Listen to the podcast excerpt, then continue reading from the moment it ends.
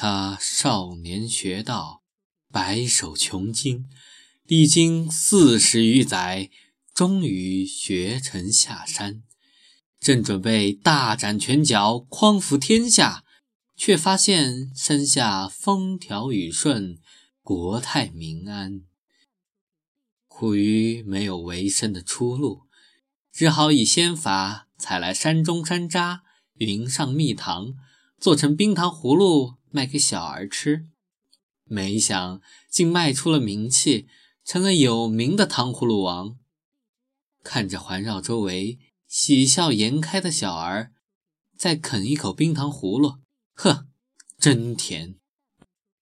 他点了点头，这一场浮云仙梦倒是没有白做。